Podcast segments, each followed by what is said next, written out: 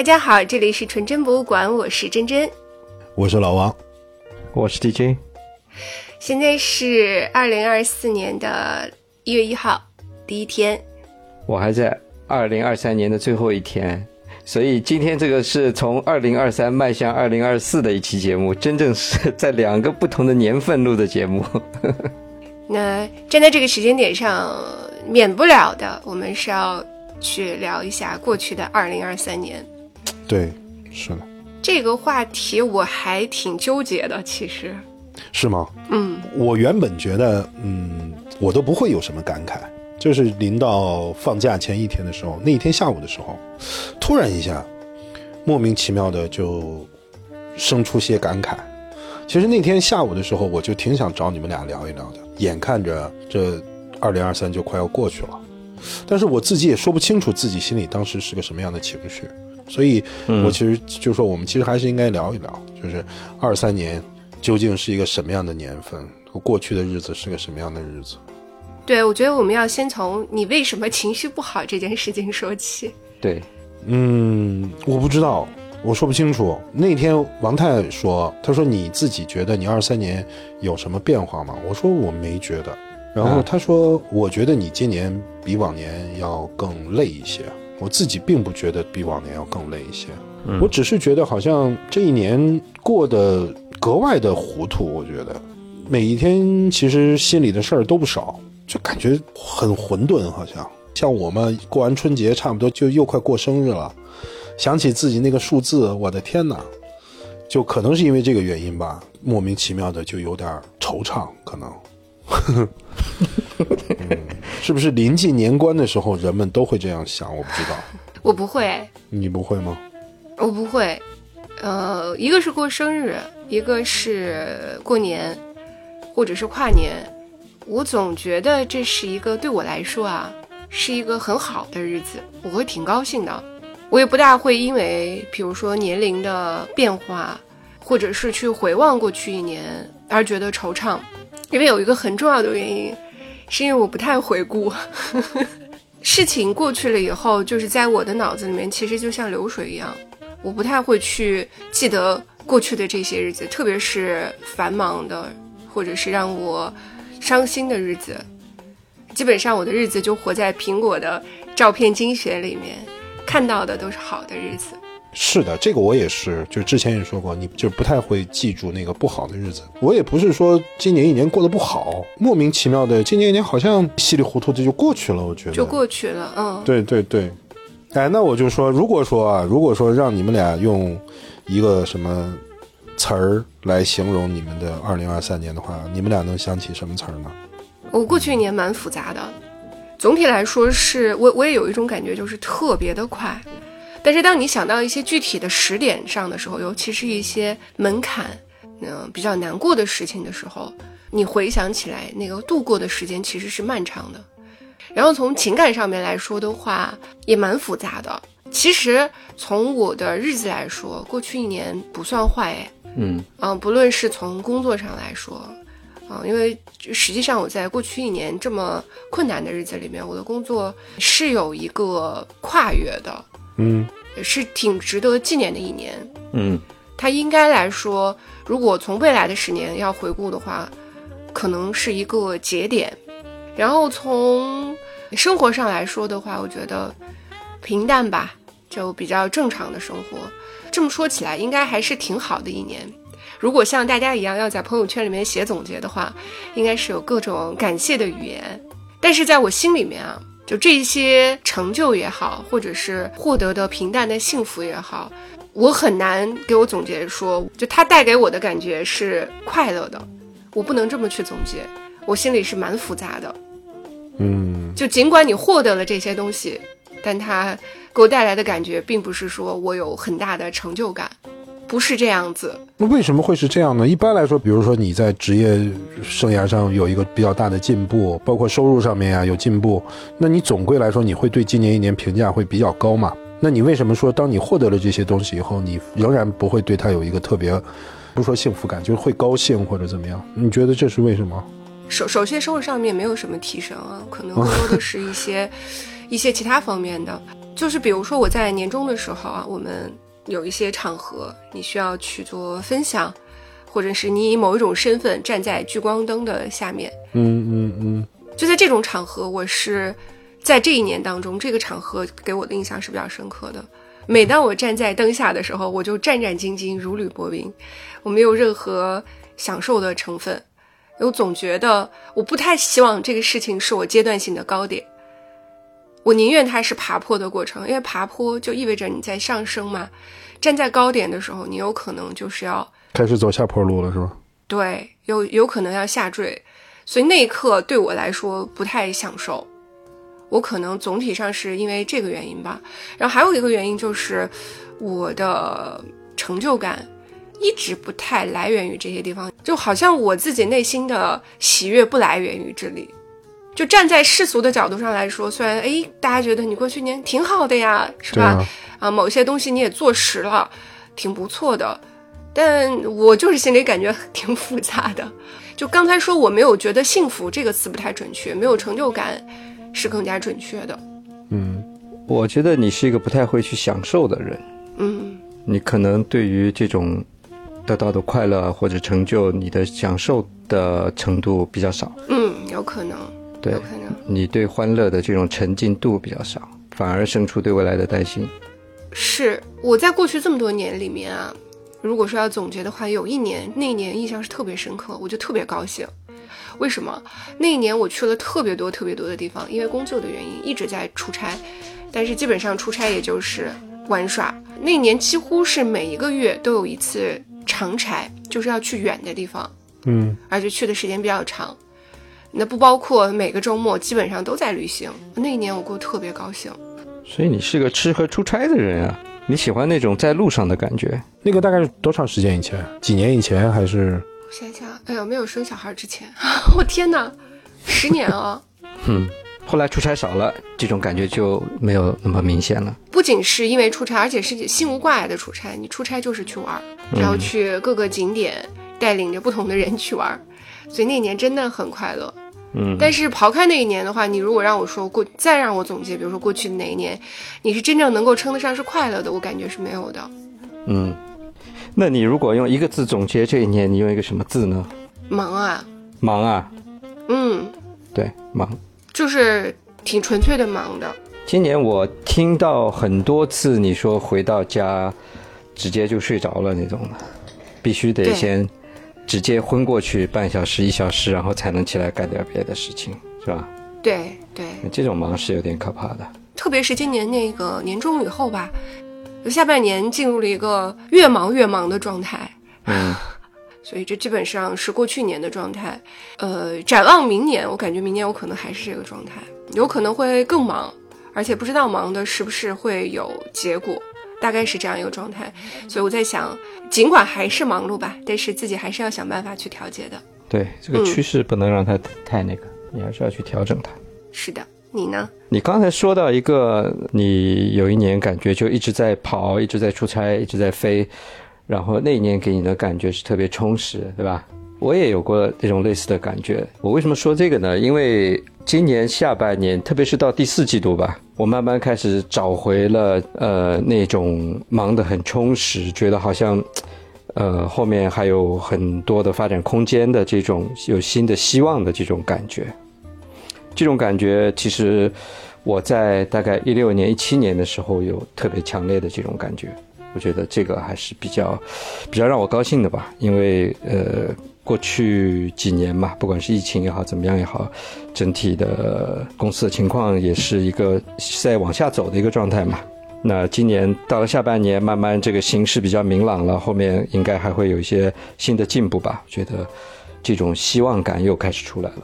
跑了不少地方，疫情解除了以后，回国今年跑了三次了，是吧？然后，呃，跑了去日本过了一个周末啊，就感觉一直在努力，也一直看到一些进步，所以我觉得还挺开心的吧。那我觉得这个太难得了。我对二三年的这个关键词是蓄，积蓄的蓄，嗯，嗯，它是在一个慢慢积攒力量、慢慢等待改变的那么一个向上的过程。嗯，你这个词好老板啊。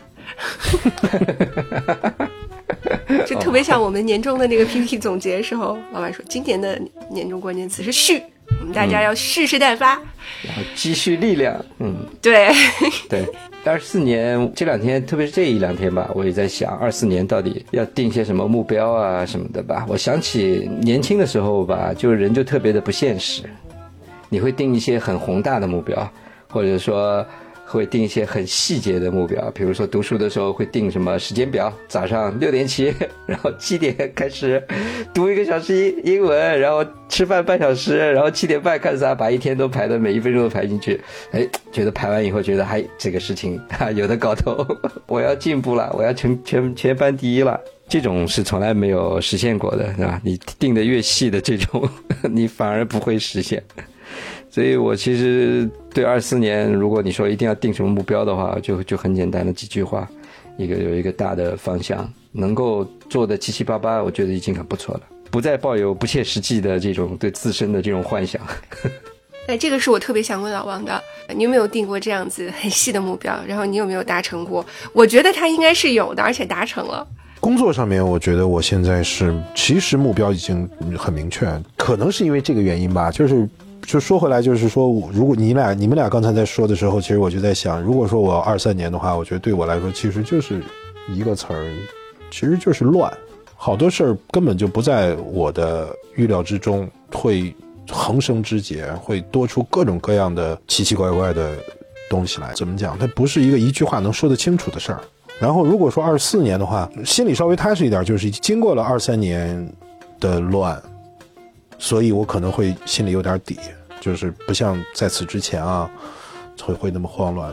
可能我的二零二三年就是每一个时间段在干什么都还比较的清晰吧。我现在记得年初的二三年年初跟着老王一起在读《石黑一雄》嘛，集中的读了几本《石黑一雄》的书，对吧？然后后来。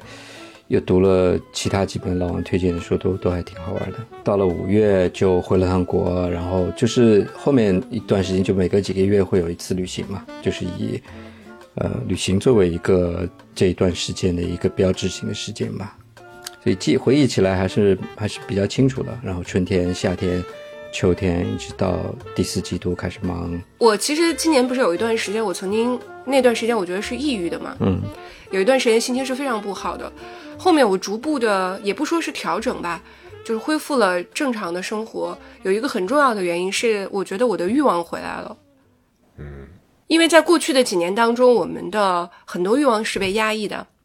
你不能够出去旅行，你不能够下楼，你不能够涂着你心爱的新买的色号、新买的口红，然后出去很很很有精神、很漂亮的展示给别人看，他会直接。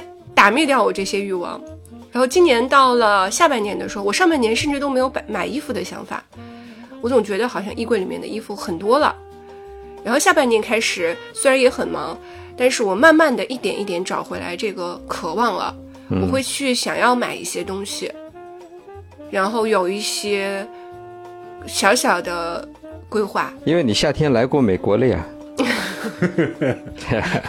对呀，你想一想，对呀，啊，这是一个，对呀，是一个重要的分水岭。对呀，嗯，我会有欲望，譬如说年底的时候去买一些画框呀，买个小包包呀，买个新买的口红呀，然后包括衣服，我总觉得我的衣服已经很多啦。仔细去翻一翻啊，因为过去几年也没有出过门，实际上都是之前买的衣服。最新的欲望是，我想买一个好闻的香水。嗯。就是这些欲望回来了，对我来说还挺重要的。嗯，想着要去，呃，拥有一件事情，我觉得真的是是能够让人保持一种动力的很重要的这个因素吧。嗯，我一到了年底就有购物欲望。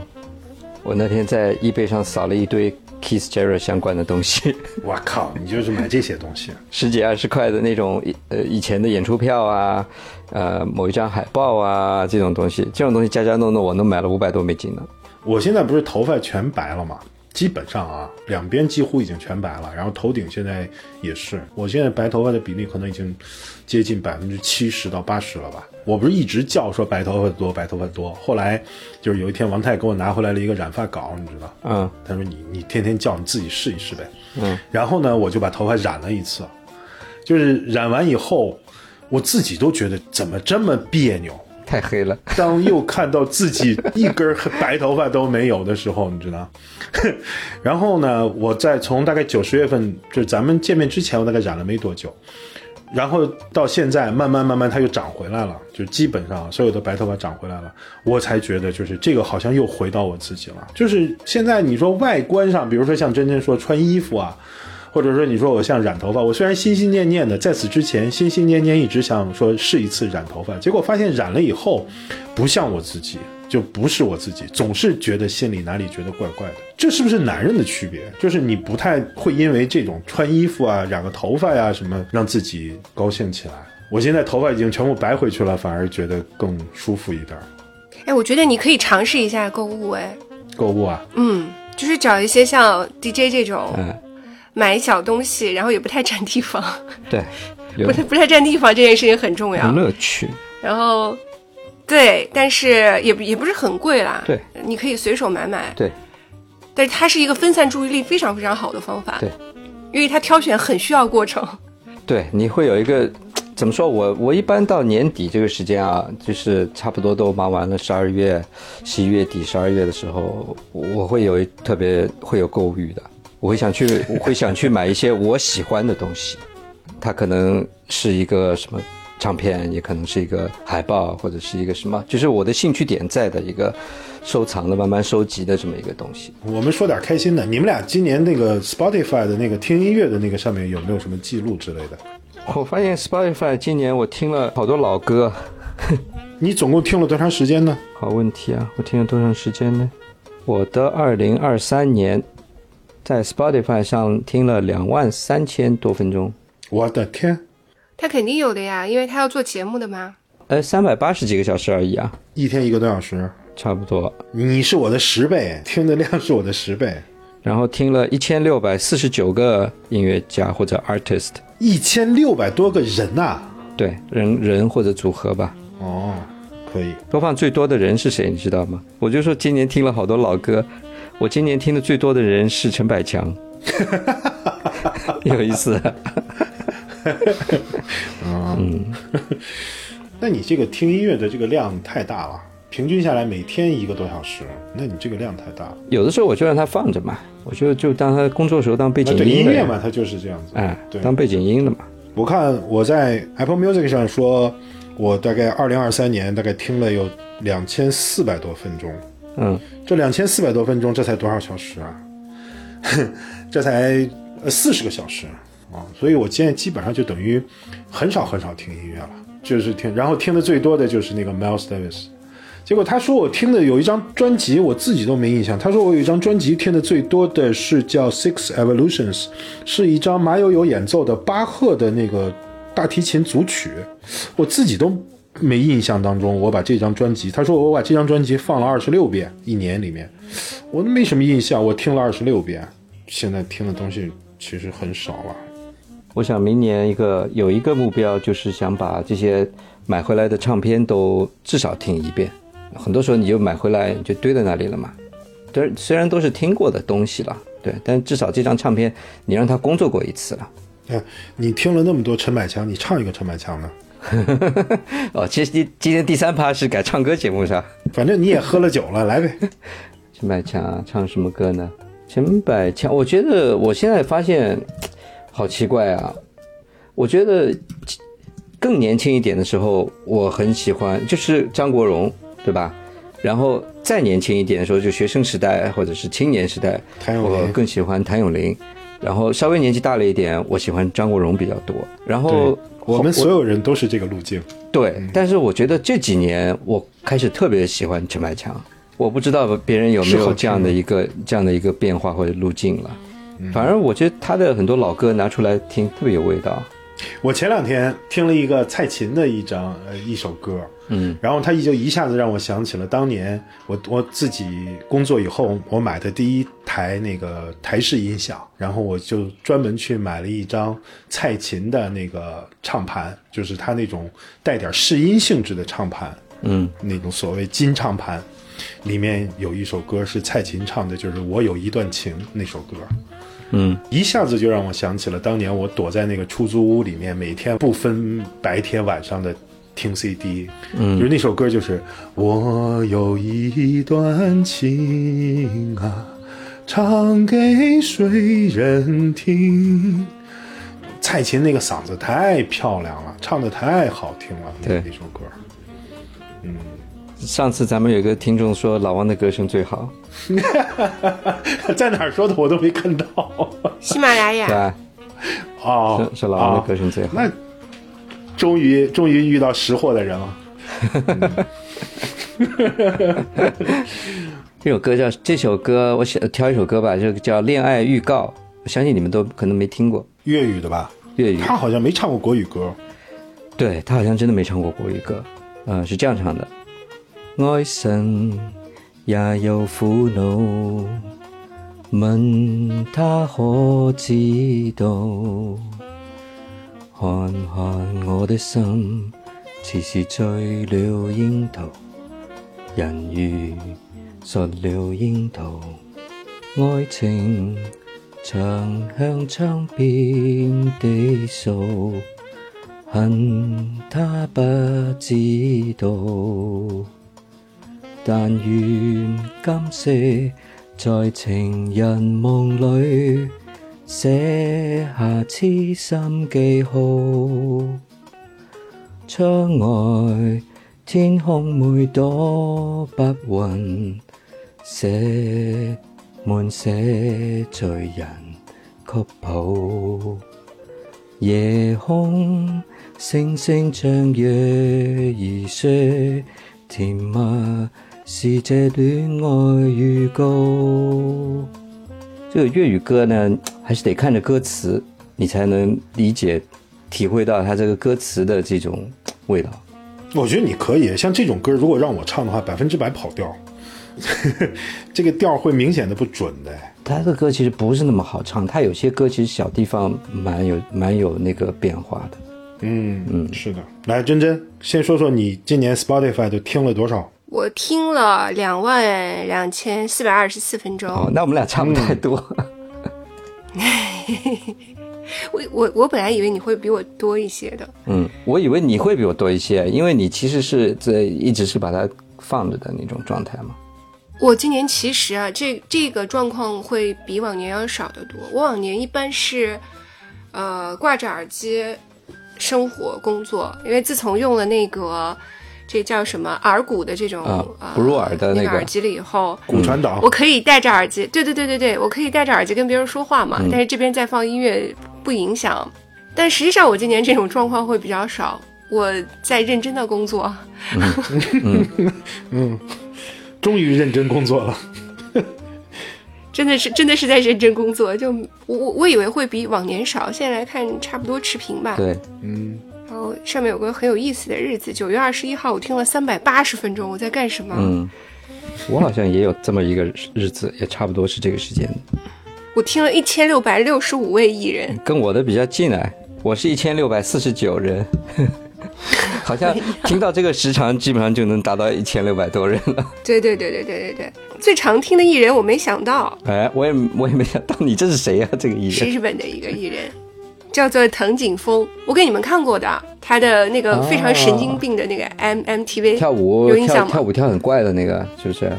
对对对对对对对对对，长得也很复古，然后跳舞也很怪异，就是他。嗯第二名是 Brad Meldo 嘛，啊，这个正常第三名是 Kamasi Washington，、啊，這個也符合你的调性。第四名我大概知道什么原因。我听到刚刚在回顾的时候，我听到有一首歌，那首歌老是出现在每日推荐里面，就我没办法。第五名也很正常嘛，Keith Jarrett。哎，我们说音乐呢，真的，要不你也唱一个？我不想唱，我受打击了，我生气了。你受啥打击？谁打击你？哎，但是话说回来啊，我很久没有正经唱唱歌了。去卡拉 OK 是吧我每次回来都约你们去卡拉 OK，你们每次都一堆理由，从来没有满足过满足过我的愿望。我对唱歌这个事情失去兴趣了，我不想唱歌了。没有兴趣。然后因为不不常唱歌，我同时我觉得我的唱歌能力也是有下降的。它是一个技能，就是得不断的练习，你嗓子不用就没有了。我有很明很明显的感觉。其实我是觉得，其实还是有偶像包袱，其实就是说硬被硬逼着去啊。然后如果说呃喝点酒的话，其实也就没那么多这了那了的。因为你你如果每一次说让我去唱歌，我肯定是不去的。但是如果被拉去了啊，那就其实也就无所谓了，也就尤其是到后来下半场的时候，就开始抢着唱了又。对，反正就是那些老歌嘛，翻来覆去的。在自己嗨一下，因为我想唱新歌啊，我不想再重复我的老路了。每次去的时候，大家都会说啊，你唱个什么什么歌？我不想再唱那些歌了。我觉得你知道吗？我现在很能理解，就是歌手 在巡回的时候，老是被 Q 唱同一首歌的那种烦躁。你的技巧都是一样的，你唱不出来什么新鲜的东西，然后情感也被磨灭掉了。嗯，其实那首歌他已经唱了一万遍了，但是每一次唱的时候都声情并茂，是吧？不可能，不可能有情感的，他那个纯粹是肌肉记忆，就表演出来的感觉声情并茂嘛。对对对，你只能去表演，就很没意思，我就我就不想要唱了，就不高兴了。就是你唱的时候，还是希望自己能走心的，是吧？我是想唱新歌，我想唱尝试一些完全新的东西。那你唱个新歌吧。新歌也不会，没学呀，真的不会。好。哎，跟跟跟你们讲，我昨天晚上在抄经。你呀，嗯嗯，我昨天晚上一直在抄心经，抄心经是吧？对，然后打开了很多人的版本，然后去听他们吟唱，嗯，很有意思。我还找到了一个邝美云的版本，嗯，是。你还会听到陈陈奕迅唱心经，嗯啊，谭咏麟，哦，他们还都唱过啊，都唱过，然后每一个人都很不一样，有的人唱出来就是情歌，嗯，陈奕迅唱出来纯纯情歌，情歌。哦，那我待会儿要找来听一听。啊，很有意思，很有意思。我找了很多的版本，然后我去听他们的断句，就是你感觉他们在唱的时候会有自己的理解，还挺明显的。嗯嗯，然后我就一直在听，一直在跟唱，这个过程是很，哎，我不太想说治愈，但是你会觉得你的很舒服的。嗯，你会觉得过去的这一年就在这些里面，就它随着这些你的吟唱。就过去了，就走掉了。其实说的说的更鸡汤一点，就是放下了；更佛教一点，其实是放下了。你你得也好，你失也好，你不太去在意它了，这就是一个好事情。对，但是最好听的版本是齐豫的。嗯，齐豫啊，嗯，我很奇怪，说实话，我这么多年来，就是大家都说齐豫唱歌好听，其实我从来没觉得齐豫 好听过。齐豫的嗓子好，齐豫的嗓子空灵。对，但是他那个空灵会。反正不是我，我一直没没听出他哪儿好来。你没 get 到是吧？对，是的，这么多年来没觉得好。齐豫是这么多年来，我觉得没有任何一个人可以去取代的。嗯，王菲都有人可以替代哦。对，但是齐豫没有办法，就那个时代的精神是没有办法得以复制的。对，你就说到这个点，我就是要说，他这个声音，他这个声音只是来自于那个时代的，那个时代过去了就没有那种声音了。就像前一段那谁谁在聊说要拍个三毛，对吧？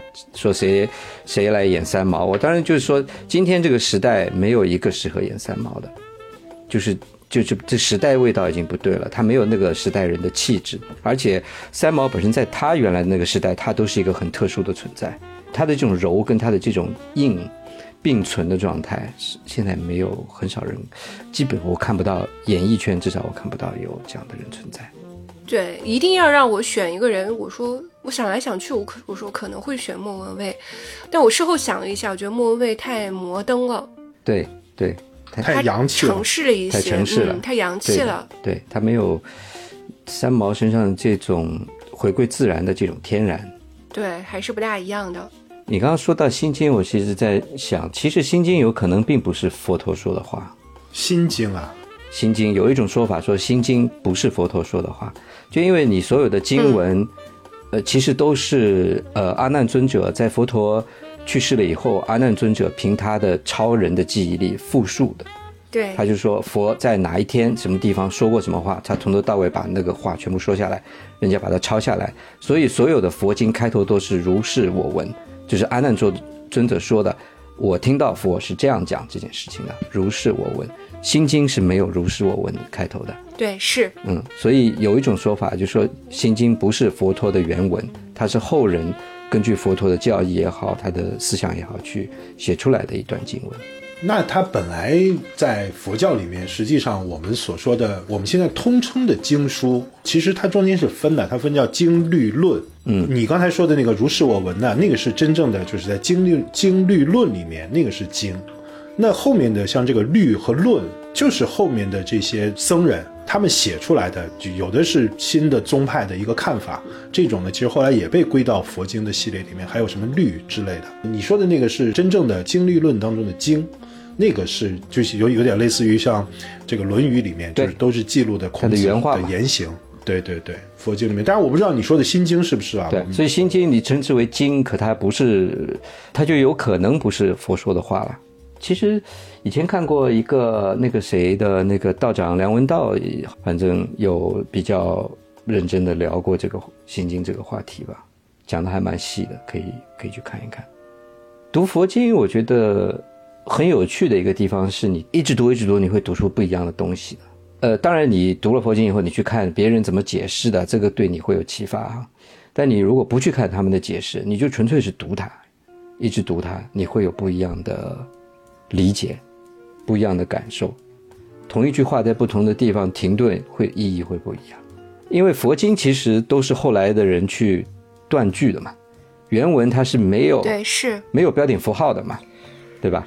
所以后人怎么去断这个句，他断出来这个是不是符合当时佛的真正的意思，就已经不可考了嘛。我从来没读过佛经，所以不知道。呃。其实我觉得，其实《心经》是一个比较流行的。那还有就是像《金刚经》，也是在民间非常流行的。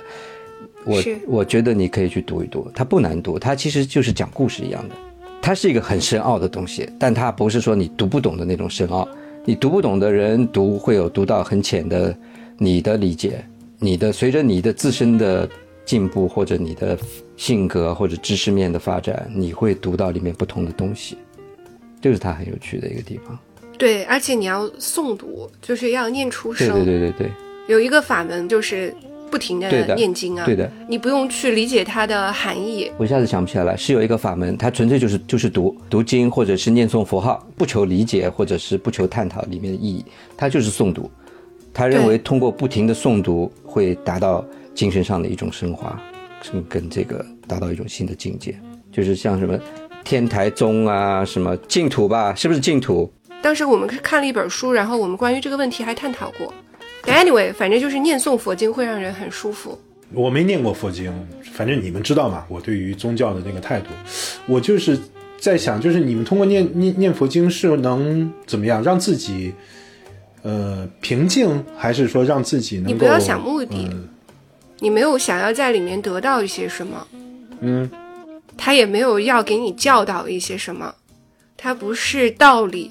你只要去念就好了，你就这样一遍一遍的念，你脑子专注一点，你念到后面的时候，你会出现一个新的认识。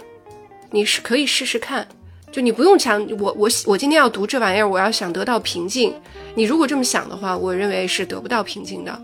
你别把读佛经当成一个多严肃、多那个什么样的一个事情，它就是一个很简单的、很随意的，你随时都可以开始做的事情。前前几年有有那么一两年的时间，会经常的在读那个《金刚经》，就没事做，你把它翻出来，就开始读。读完一遍，慢的话大概四十五分钟，快的话大概三十多分钟，可以把它读一遍。《金刚经》好像两三千字吧，好像是很短的。反正你反正很短，读一遍就三十几分钟吧。然后你读读读读读，你会发现很有意思的。它里面有一些话，你会觉得，哎，这好像讲的这个道理。挺有意思的，还好像是这么回事情，这种突然的一种体悟吧。反正《金刚经》的话就是颠来倒去，颠来倒去，反来覆去，就是呃是这样子啊，不是这样子，它还是这样子，就是这么一个句式吧。我前两年有一段时间睡眠不好的时候，我就放那个圣严法师讲《金刚经》的那个视频嘛，大概两个半个钟，两个半钟头的，就把它放在旁边，听着听着听着，听老和尚说话，听着听着你就睡着了。真的，哎，这个他对我起到了好的好的作用。嗯，就是你不要去想着我要求什么。你比如说，我要想得到宁静，其实这个也是求什么，不求什么，你只是做这件事儿就好了。你可以试试看，因为心经是比较短的嘛，然后也比较好理解。我觉得其实就像你刚才说这个，不要求什么。我觉得其实这个也是我现在，也是这一两年吧的一个很大的一个变化。呃，问题意识消失了，好像一切都能够想得通。不是说我真的把它想通了，好像我是觉得就是我对好多问题已经不再有问题感了，我不想提问题了。这个也就是导致现在有的时候会不想。你说读经我没读过。但是我你以前的时候，我会读那种讲道理的书嘛，其实就是因为我有问题，我这个问题我自己想不通，所以我想去看看别人怎么说的。结果现在就不想看这种书，也不想听别人说这些话，所以就会去读特别多的小说，然后文学。这个我觉得其实就是这几年的一个变化。你像那些哲学啊那些东西，以前会很好奇啊，会很想读啊，现在就完全不想读了。都可以啊！你前面说，你说你读这种书，你自己回头看看，觉得在我一年做了些什么？其实读这些书也是你的法门啊，途径不一样，法门是途径不一样，你其实最后达到的目的是一样的。对。但是我觉得读太多的小说不好，不是说不好，就是它会，尤其好的小说吧，它会让你读起来就越来越有点过于嗯敏感。它会让你越读越敏感，因为那些好的作家，他把人情你讲不出来的，他会替你讲出来；你讲不出来的情绪，他会替你讲出来。所以现在我也没有别的娱乐方式，但是我现在又觉得呢，就是老是读这些东西呢，好像它会让我越来越钻进去，你知道？说，所以其实就像你刚才说的，读经书的这个问题，是应该读一点这种没有目的的东西吧？嗯，不是仅仅为了打发时间。你说到这个法门啊，《金刚经》里面有一句话叫做“一切贤圣皆以无为法而有差别”，那就是说，古往今来这些得道的人啊，或者圣贤的人呢，他走的路径每个人都不一样。简单的说，在我的理解，简单来说就是让你自己的一切能够自洽，你不再给自己造成压力、心理上的负担，这种痛苦啊、比较心啊、差别心啊、分别心啊，就就就没有了。这两天我在听那个什么，我觉得挺有意思的，就是那个看理想上面有一个节目，呃，叫什么“西方艺术三万年”还是什么的，那个王瑞云讲的一个节目，他就里面讲到美国就是嬉皮士那个年代，五六六七十年代那个那个时间节点，那时候就是东方的禅宗思想开始影响美国的文化圈嘛，包括像那个呃约翰凯奇 John Cage 他做的一个艺术实践，就是说四分三三十三秒。就他坐在钢琴前，他是音乐家，他坐在钢琴前面四分三十三秒，他什么也没弹，他就完成了他们这一个作品。包括到后来，像 Andy Warhol，Andy Warhol 的艺术就开始变成他不再去创造了，他只是复制。你说他做的那些，呃，图片啊什么的，就是像玛丽莲梦露的头像啊、毛泽东的头像啊什么什么，他就是 copy paste 嘛，他就是不再去创造了。波普艺术，波普艺术，对。但所有的波普艺术家，只有 Andy Warhol 是最出名的，也是。最被推崇的这个节目，他就说这里面其实看到看到更深一层，就是东方的禅学思想对西方艺术的影响，就是在他们眼中，他们吸收了禅禅宗的这种没有分别心，呃，看淡一切、放下一切的这种精神内核，去成为他艺术创作的一个哲学基础。所以他就不再不再去追求。你像杜尚的小便池，他只是一个小便池上面签了一个名字，签的还不是他自己的名字。就变成了当代艺术的一个起点，所以我觉得这个很有意思，就是在这个时间节点，在这个世界的变化、变更、变动的这么大的一个时间节点，呃，东方的东西在西方通过当代艺术来体现出来了。最离经叛道的当代艺术，其实它的根基，就说或者说是最成功的当代艺术中最成功的一部分、最先驱的、最具开发性的、启发性的一部分。它的根基是来自于禅宗，它是来自于东方的宗教。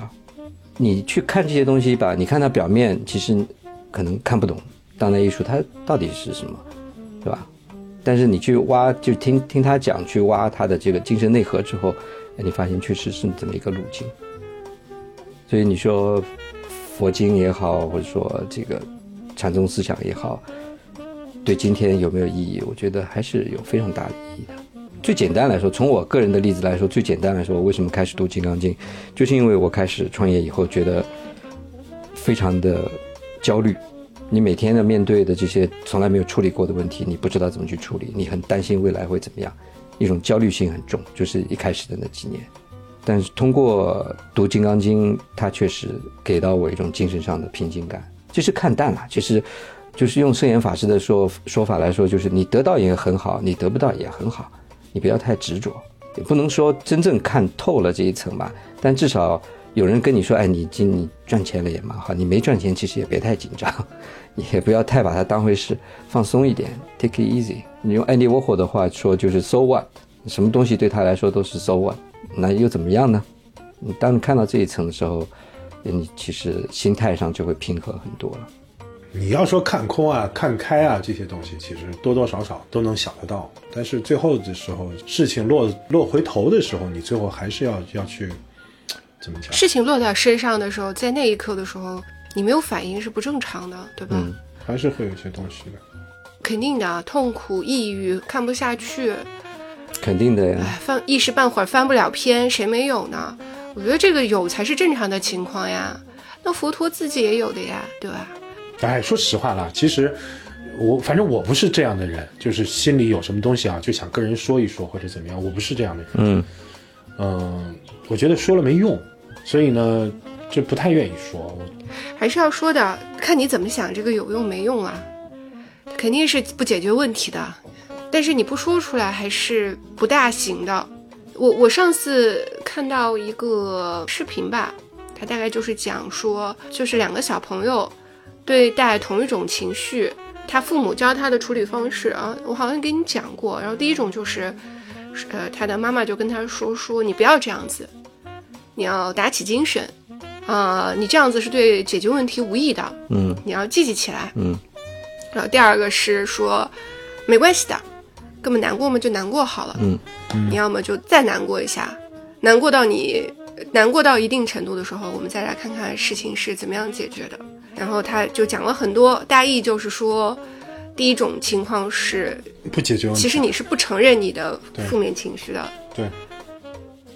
你没有自己接纳你的负面情绪，然后你不仅不接纳，你还要对抗它，你要用另外一种情绪去对抗它。有的时候你好像确实能让这件事情过去，但是如果你下一次来，你这个情绪负面到你没有办法解决的时候，那你就会很痛苦，特别痛苦，格外痛苦。你生不出更积极的情绪去把它打败，那你有可能带来更严重的后果。就是说，我们可能很多人都是这样子，在你面对消极情绪的时候，你第一反应就是，我应该积极起来，是吧？就会想，对，其实首先应该是说承认，首先你要承认它，然后你可以选择沉迷于其中，也是可以的。其实这个也是可以的方法，就没有什么不可以的。那我们在以前得到的教育，可能是遇到这样子，你你还用这种消极的态度，所谓消极的态度去对待他，没有去积极的解决的时候，别人会说，你这样不行的，你还是要打起精神来，对吧？但是现在我也很想说一句，也是可以的啦。我一直不太愿意接受这个所谓的这个心理学里面的这一套，就是首先你要承认你的情绪，然后怎么样。但是其实 其实可能的确不够健康吧，就是你不承认你有这样的情绪，这个方法不太对。去看看《繁花》吧。对，你可以把注意力放在这件事情上，搞不好你看完了以后，你有大把的吐槽要说，对啊，行，黄河路保卫战。转移一下注意力，可以啊，来噻啊，好，可以。到时候全部用上海话录啊。侬讲啊，嗯，我 可以 可以。好的，我抓紧时间去学上海话了。嗯，老王抓紧时间看。哦，好，T T 讲，T T 讲，你你你讲，你你讲。好，那差不多就这样了，争取我们下一次能用上海话录一期节目。哦，管他试一下嘛，管他是洋泾浜什么的。哎，其实我真的很喜欢上海女孩讲上海话的那个调调，啊，对，是的。是有一点小小作、小小嗲。我认识个女孩儿，现在人在德国。呃，那女孩儿就是上海姑娘，她的那个上海话就是给我感觉就是有点儿嗲，然但是又很酷，的一个、一个姑娘，嗯，很 tough 的一个人，很有意思。好的，这里是纯真博物馆，我是真真三位，我是老王，我是 DJ 美妮伟，拜拜。拜拜。好，拜拜。